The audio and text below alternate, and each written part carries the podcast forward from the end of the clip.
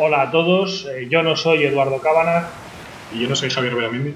Pero bueno, esto tampoco es Histocast, esto es Estiocast, nuestros programas de verano para cuando hace calor. Y bueno, pues vamos a demostrar que son capaces de hacer dos directores del Pertaferro una tarde en la oficina cuando no tienen demasiado trabajo pendiente. Vamos a buscarnos pues un tema alegre, ¿no? Eh, un tanto tétrico, pero sí. Efectivamente, vamos a hablar de tétrico, de póstumo a tétrico. Alegría para el cuerpo. El Imperio Gálico, sí, los, los eh, dos emperadores, primero, inicial y final, de la, de la breve, corta lista, elenco de, emperadores que gobernaron una porción del Imperio Romano que de facto se desgajó durante, durante más de una década del resto del Imperio Romano durante el siglo III.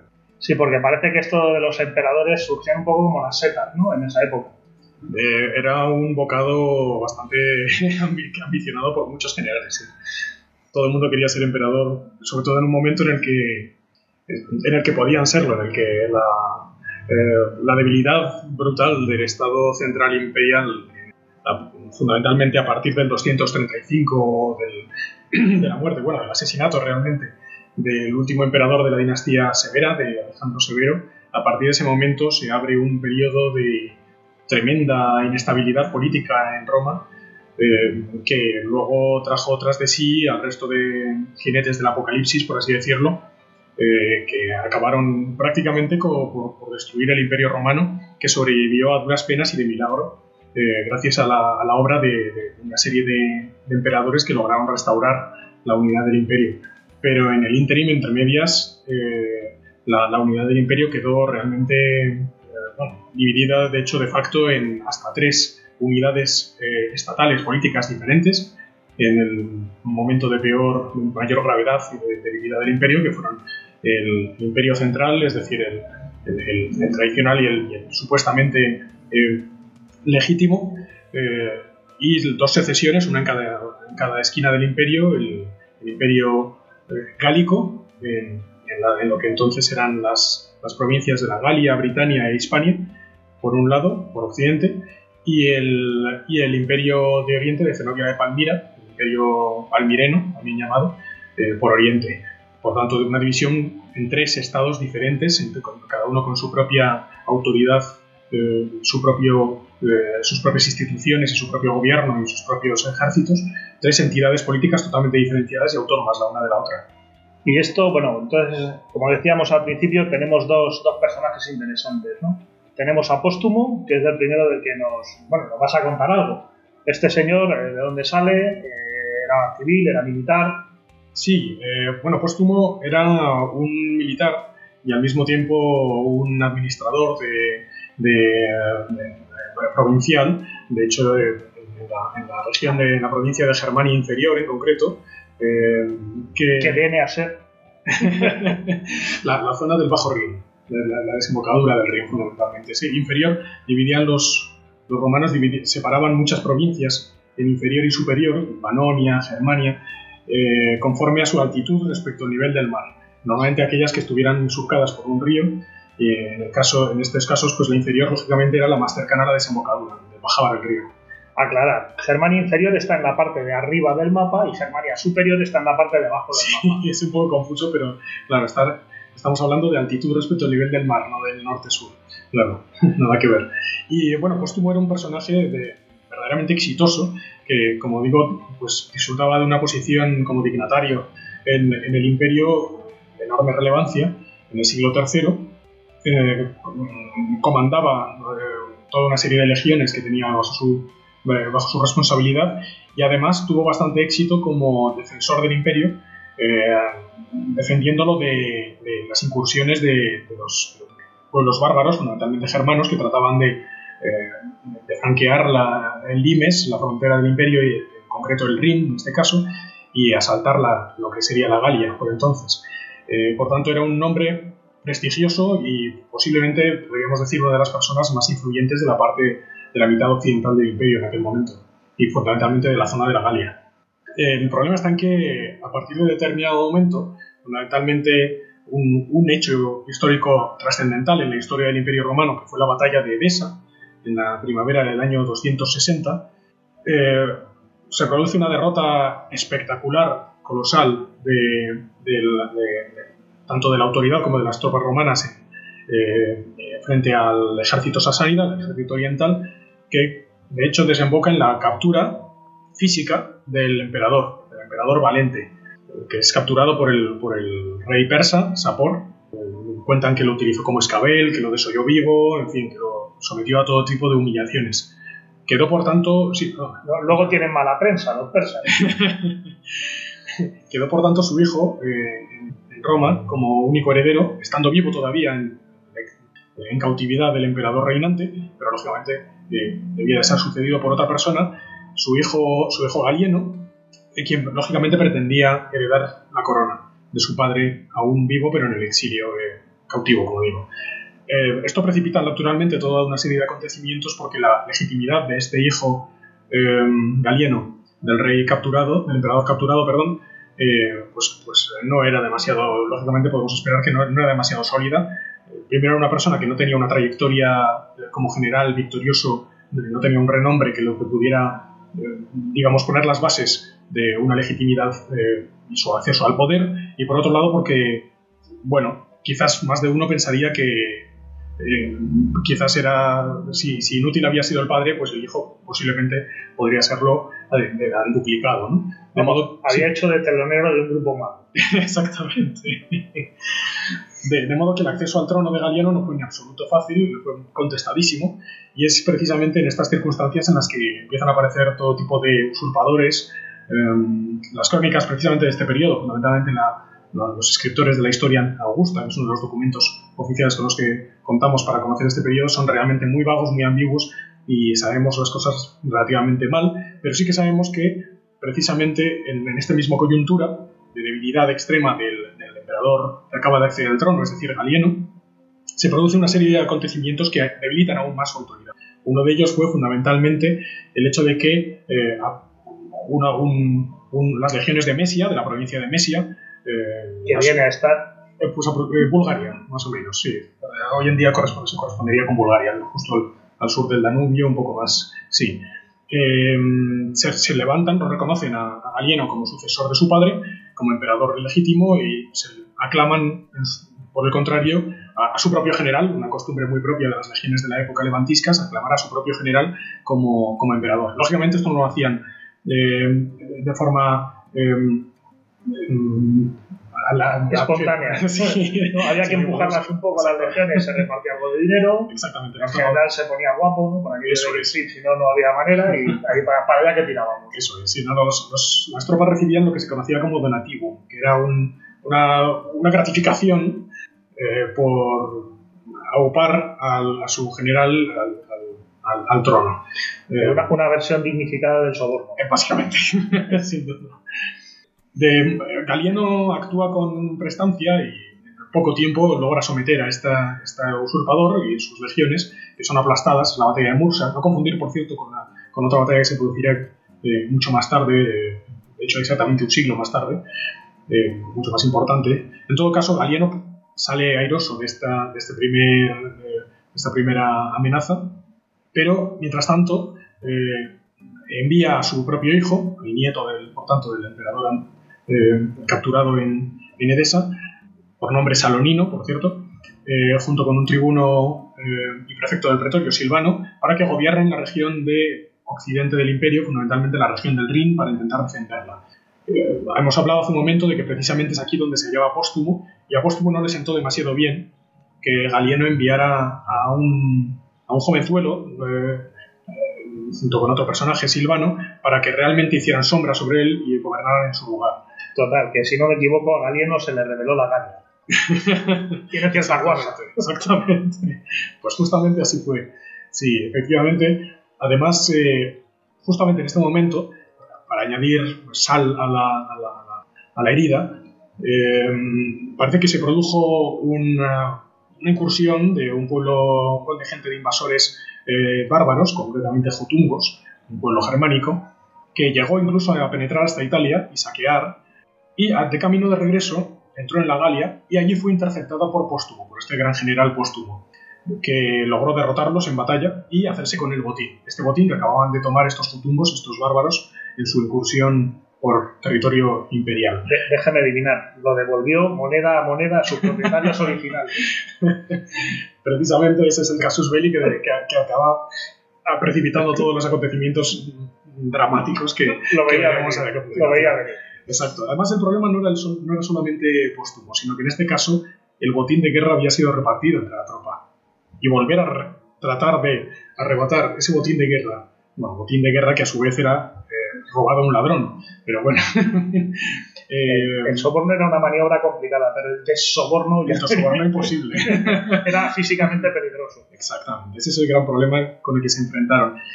Ah, quizás no fue un acto demasiado inteligente por su parte, pero el caso es que efectivamente el hijo de Galieno, Salonino, trató de, trató de exigir este botín, o por lo menos una parte de este botín, que fuera restaurada a sus legítimos posesores, que él entendía que era él mismo, es decir, el Estado romano encarnado por él mismo.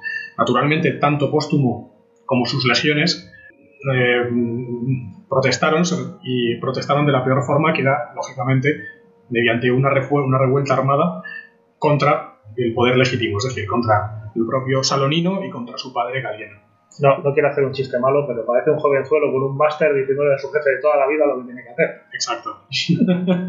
podemos entenderlo hasta cierto punto así, sí, ciertamente.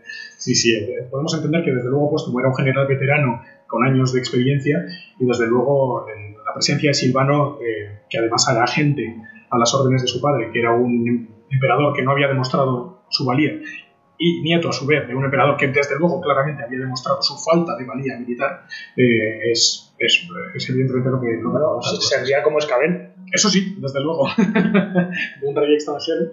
En fin, sea como fuere, nos encontramos con un nuevo eh, eh, fenómeno de explosión política en, en Occidente. Desconcierto armado plasmable. Sí, plasmable de hecho en el asedio de la ciudad de Colonia, que era donde se refugiaba, donde vivía y trabajaba la administración romana de la región en aquel momento y donde, donde se hallaba el propio Salonino.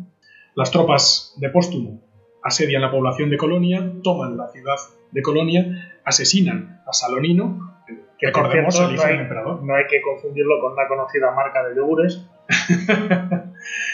y, em, y, a partir de ese momento, lógicamente, pues eh, no hay, un, no hay, una, no hay ninguna posibilidad de reconciliación.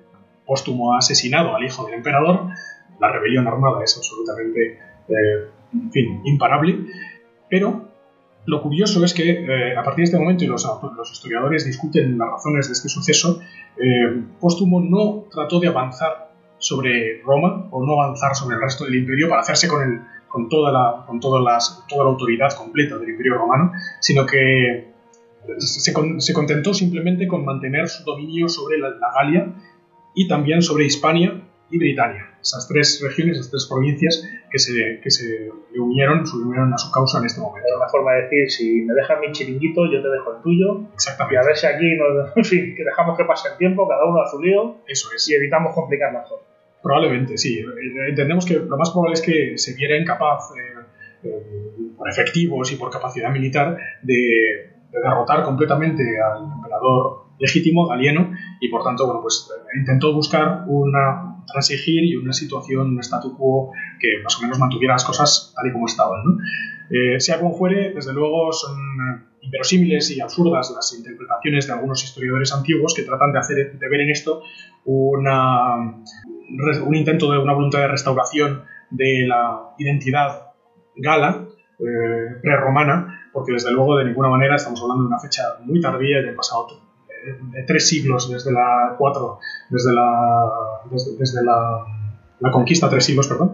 Y, y por tanto la romanización de la Galia es prácticamente plena y sobre todo además eso se demuestra en el hecho de que estos personajes eh, póstumo se rodea de, de personas que son puramente galorromanas pero fundamentalmente romanas porque el póstumo es galo-romano. Es galo-romano, sin duda, efectivamente, sí, sí. Y toda la gente que lo rodea también lo es. Son personajes de las élites terratenientes regionales, locales, pero efectivamente puramente romanizados. Y de hecho las instituciones que él instaura en este momento la capitalidad no está claro dónde la coloca, algunos suponen que en Colonia, lo más probable, sin embargo, es que fuera en Treveris, hoy en día sería Alemania, pero por entonces era parte de la Galia, eh, en la plena frontera con el imperio, con el, imperio, y, eh, y, las instituciones, como digo, que establece son puramente romanas. Establece un, un senado paralelo al, al, de Roma, un senado, establece también magistraturas, cónsules, y todas las instituciones propias, se asume, por ejemplo, los títulos de pontificia máximo, etc. Es una, es una pura clon, una copia del Imperio Romano. Eso te iba a preguntar, ¿los galos romanos tenían la concepción de ser galos romanos o eran romanos a secas? Eso es lo que digo en absoluto. Parece que desde luego eran romanos a secas y desde luego con sus especificidades provinciales, eso sin duda. No hay ninguna duda de que todas las provincias del imperio tenían especificidades, pero no tenían una identidad, claramente no tenían una identidad eh, eh, que, los, que, les condujera por lo menos a, tratar de buscar la independencia eh, por a causa, justificándola en ello al menos, justificarían en asuntos, en otra, fundamentalmente el, el casus belli y, y, la justificación fundamental a la hora de asumir el poder o de perderlo era la capacidad o la falta de capacidad de defender las fronteras del imperio respecto a las invasiones extranjeras. Eso era lo que, lo que definía a un emperador, eso es lo que determinaba un buen emperador de un mal emperador y no que el emperador tuviera un origen galo o un origen lusitano o un origen oriental. Eso no era tan importante, aunque todo, por supuesto, tendrá, sus, tendrá su influencia fundamentalmente a la hora de em, incorporar en la corte a personajes allegados suyos que, que pertenecen a lo mejor a, a, grupos aristocráticos eh, de, de, su propia provincia de origen, por vínculos, lógicamente, de vínculos entre la aristocracia. De, como ocurre en toda, en toda, la, toda, la, historia de... Básicamente, si los germanos llaman a la puerta todas las primaveras, el emperador nos va hinchando las narices y empezamos a pensar en cambiarlo por otro, Exacto. que evites esas visitas sino por. De hecho, es interesante porque a medida que va avanzando el imperio gálico, se, algunas regiones eh, van basculando su fidelidad tanto al emperador galo como al emperador, digamos, de Roma, eh, conforme a las victorias o derrotas de estos frente a otros pueblos extranjeros, a vecinos, no entre ellos, sino frente a incursiones extranjeras. Y eh, reconociendo, por tanto, que el, victorioso, el defensor del imperio, es el que es, el, es más legítimo que el otro. Eh, por tanto, la identidad cultural no tiene absolutamente nada que ver ¿Y póstumo cuánto tiempo lo tenemos en, activo? Bueno, se producen toda una serie de idas y venidas, pero, por ejemplo, eh, el propio Galieno naturalmente trata de intentar restaurar la unidad del imperio eh, y lanza dos eh, campañas las que pretenden militares con las que pretende volver a reconstruirlo y, retomar, recuperar el territorio perdido, la Galia, Hispania y Britania, pero fracasa en ambas. De hecho, una de ellas, al parecer, en una de ellas su comandante, un tal Victorino, se cambió de bando y se pasó al enemigo, se pasó a Póstumo. Obviamente la campaña fracasó. Mm, suele ayudar. Póstumo, de hecho, agradeció mucho el gesto de Victorino, elevándole a la categoría de, emperador asociado. Pero esto, al parecer, eh, fue una espada de doble filo porque, eh, por un lado, sí, se granjeó la ayuda de, Victorino y logró eh, pues, develar esta amenaza, pero por otro lado eh, enfureció a otros de sus seguidores que esperaban ser los siguientes eh, y por tanto recibir más honores que uno que acaba de llegar eh, de Occidente. y así, ahí es donde se produce, por ejemplo, en el año 68 un golpe de estado de uno de sus allegados, Leriano, que se declara emperador.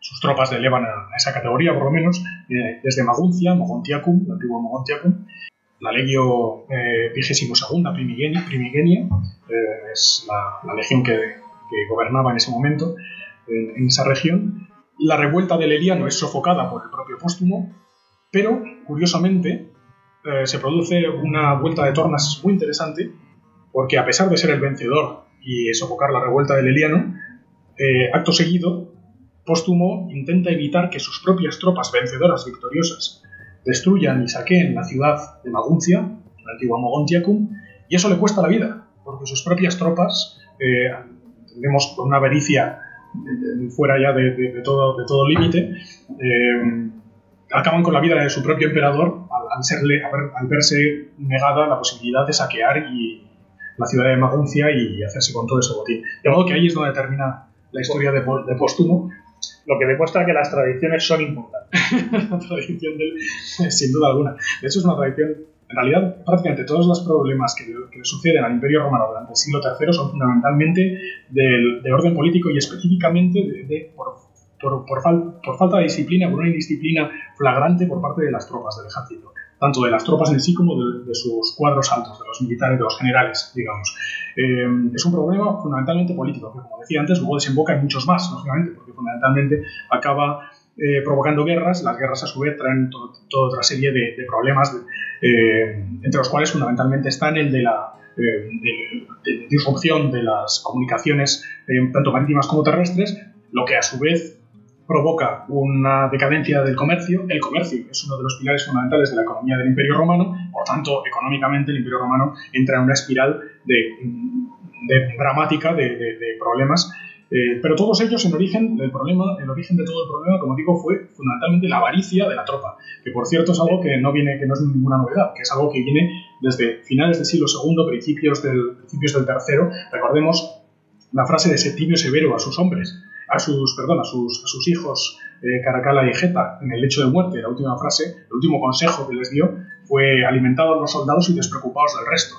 Al menos eso citan las fuentes. Sí, eso, eso te iba a decir, una indisciplina provocada por la falta de numerario. También, desde luego, pero incluso aunque hubiera habido numerario, en realidad la indisciplina eh, era. Eh, por ejemplo, esto los historiadores del que, que han analizado el periodo lo, lo, han sabido ver con, con claridad. el problema en el, siglo, en, el Bajo Imperio, por ejemplo, si, dos siglos más tarde, es un problema sistémico general, un problema mucho más grave, el que encontramos en el siglo V, digamos. Pero en el siglo III no es un problema sistémico, es un problema exclusivamente político, es un problema de, indisciplina de la tropa y, por tanto, de las eh, falta de, eh, de liderazgo de las instituciones y de respeto, desafección generalizada también de la tropa respecto de los emperadores y de las instituciones, del Senado, de las instituciones tradicionales. Son dos problemas muy diferentes. Eh, uno de ellos lo, es que eh, el imperio en sí, como sistema, es capaz de sobrevivir a él, que es la crisis del siglo III, el otro, como sabemos, no. Eh, bien, como decía antes, bueno, muere póstumo. A póstumo y entonces después de póstumo... Después de póstumo es curioso porque la tropa, de una forma ingenua quizás o extraña, eleva al trono a un personaje totalmente oscuro que, según algunas fuentes, gobernó exclusivamente durante dos días otros indicios, por ejemplo, la acuñación de moneda, parecen sugerir que gobernó un poco más, a lo mejor unos meses, por nombre Mario, que al parecer no era sino un simple soldado. Es evidente que probablemente la tropa lo que pretendía al elevar al trono a un simple soldado, este, este Mario, eh, era, bueno, pues colocar un títere en el, en el, poder que pudiera manejar a su antojo y, bueno, pues recibir todo tipo de gratificaciones por cualquier servicio. Y, alguien tenía que tener la llave de la caja fuerte. Exacto. Una vez que hubiera sacado el dinero, ya nos buscaríamos a otros. ¿Victorino? Y Victorino, precisamente Victorino es el, es el, siguiente personaje que nos encontramos en la... Eh, porque precisamente es a su vez el sucesor de Mario. Eh, Mario, cuya, cuyo, final no, no, se conoce muy bien, eh, pero bueno, por entonces, por cierto, el emperador, el emperador de Roma aprovecha esta coyuntura de debilidad del imperio gálico para arrebatarle algunos territorios, fundamentalmente la Galia narbonense y también parte de Aquitania, y es entonces cuando... Como, que viene a ser la parte del sur de Francia. Exactamente. Y la parte atlántica del sur de Francia. Eso es, correcto. Eh, y bueno, así comienza el gobierno de, eh, Victorino, eh, que será además reconocido en la Galia y en Britania, pero al poco también sufre la pérdida de otro de los importantes territorios que es Hispania. Hispania, en vista de la, cansados quizás de la anarquía, abandona el imperio gálico en el año 268 y regresa a la autoridad del imperio. Parece que tiene cierta lógica si tenemos en cuenta que Galieno había conquistado el, sur de Francia, es decir, Exactamente, sí. físicamente debe de cortar la comunicación entre, correcto, entre las dos partes. Eso es, exactamente, exactamente, sí, justamente. Además, por este momento gobierna otro, otro emperador en Roma, que es eh, bueno, eh, según todos los indicios y los historiadores lo interpretan así, es quien da la vuelta a la crisis del siglo III y quien definitivamente pone los primeros pilares de la solución que, es Claudio, Claudio II el Gótico. Eh, no Claudio el tío Claudio, que es dos siglos anteriores, sino Claudio II el Gótico, llamado así por, su, por las victorias que, que, logró frente a invasiones godas. No porque sea otro personaje oscuro como, como ¿no? La verdad es que la época, vamos, una, una ganas de fiesta. Otro concepto de gótico distinto.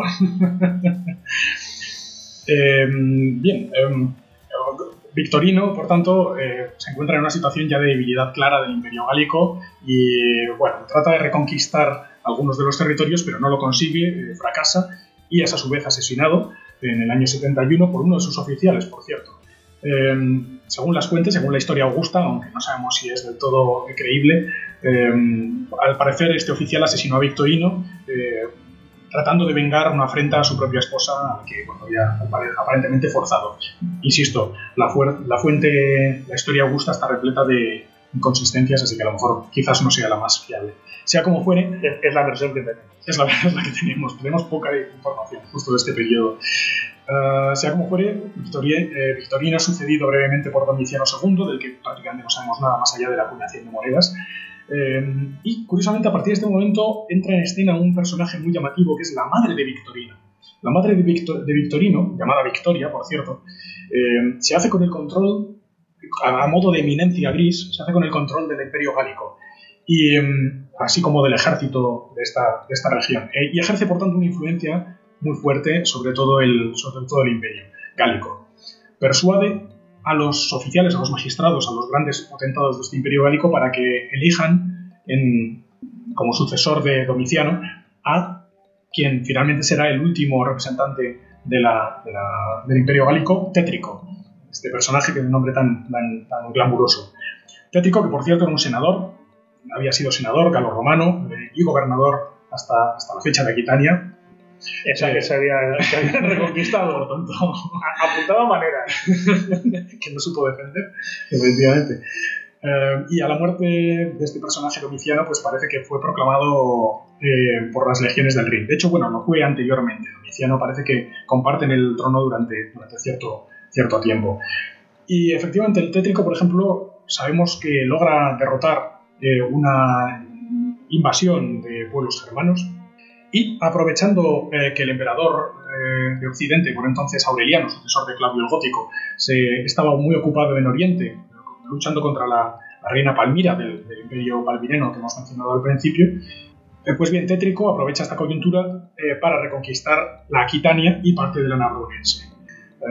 Sin embargo, sigue siendo un gobernante relativamente débil y finalmente al igual que todos los anteriores, con la práctica totalidad, sufre un nuevo motín, en este caso de un personaje llamado Faustino, que sofoca, pero su debilidad es pende de un hilo. Aunque logra sofocar esta rebelión, no, no logra eh, restaurar su autoridad plenamente. Y es entonces cuando se produce un fenómeno muy llamativo, y es que Aureliano, el gran emperador Aureliano, que definitivamente termina con la crisis del siglo III, que recompone finalmente la autoridad del Estado central, eh, ha derrotado finalmente a la reina Zenobia y a su hijo Oadenatus en, en Oriente y eh, vuelve victorioso, regresa victorioso a Occidente eh, al frente de un ejército poderosísimo, potentísimo y victorioso y veterano y curtido en, batallas con el objetivo de acabar por una vez por todas con la amenaza del Imperio Gálico. Déjeme adivinar, no había paraísos caribeños sin tratado de extradición. Exacto. Tétrico, evidentemente, debió de, debió de vérselas muy mal. y no sabemos realmente qué pasó en este momento. Sí que mencionan las fuentes que se produjo una batalla entre ambos ejércitos, entre el ejército gálico, encabezado por Tétrico, y el ejército del resto del imperio, encabezado por Aureliano. Eh, pero algunos indicios nos, llevan a pensar que en realidad no se trató realmente de una batalla, sino más bien de una especie de pseudo simulacro de batalla, por varias razones. En primer lugar, fundamentalmente porque alguna fuente menciona que Tétrico vendió, eh, se ofreció, eh, ofreció negociar una rendición eh, a Aureliano y por tanto no fue una derrota militar la que le obligó a ello, eh, con anterioridad de la batalla, como digo. Y, em, y, por otro lado, y esto es lo más interesante de todo, porque Tétrico fue capturado con vida después de la batalla. Y no lo convirtieron en escabel. Y no lo convirtieron en escabel, sino que, curiosamente, fue, fue em, restituido parcialmente como funcionario público, esta vez del Imperio reconstruido, del Imperio completo de Aureliano. Eh, no le cortaron la cabeza, no le convirtieron en escabel, sino que encima eh, mm, conservó un puesto como dignatario en la administración pública del Estado y además como dignatario de importancia, un funcionario tipo A, pudiéramos decir. Estas eh, cosas llevan a preguntarse, ¿y qué pasó con sus hijos, con sus generales? ¿Tuvieron la misma suerte? No lo sabemos, desde luego, pero es llamativo el fenómeno, desde luego. No sabemos exactamente qué se produjo en esa batalla ni, ni quién perdió la vida por esta batalla que evidentemente debió de ser, eh, bueno, pues no, no, no, exageradamente voluntariosa por parte de los, de los defensores del Imperio Gálico, pero ahí con este, con este episodio termina de esta forma tan poco glamurosa, digamos, el, Imperio Gálico y volvió, por tanto, a unirse al resto del Imperio Romano, que, que fue restaurado, como digo, por este emperador tan energético, Aureliano, que dominó ambas, ambas, ambos movimientos secesionistas, tanto en Oriente como en Occidente, Palmira como el Imperio Gálico, y logró restaurar el imperio, dando, abriendo la puerta, por tanto, por cierto, al, al fenómeno tetrárquico que, que, sucederá pocos años más tarde con su sucesor Diocleciano. Y que a su vez será fuente de unas cuantas discusiones. También, también. Pero ciertamente logra salvar este gran periodo de crisis del Imperio Romano que fue la crisis, la gran crisis del siglo III. Muy bien, pues hasta aquí hemos llegado con unos cuantos romanos. Nosotros nos vamos a reincorporar como funcionarios de clase F a nuestras ocupaciones. Efectivamente, como bien dice, un saludo a todos. Un saludo y hasta la próxima hasta la próxima charla, el próximo encuentro, el próximo programa.